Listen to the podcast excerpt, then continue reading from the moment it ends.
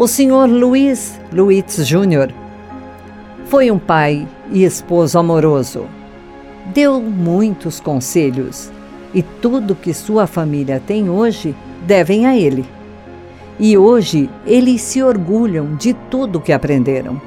A saudade da família está crescendo cada dia mais e sua presença é sentida todos os dias.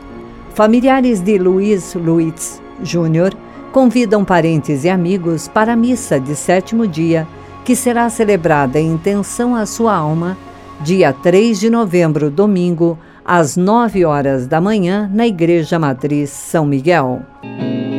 Pai, sinto sua falta e sei que perdi, mas só fechar os olhos posso te sentir. Sei que estás aqui.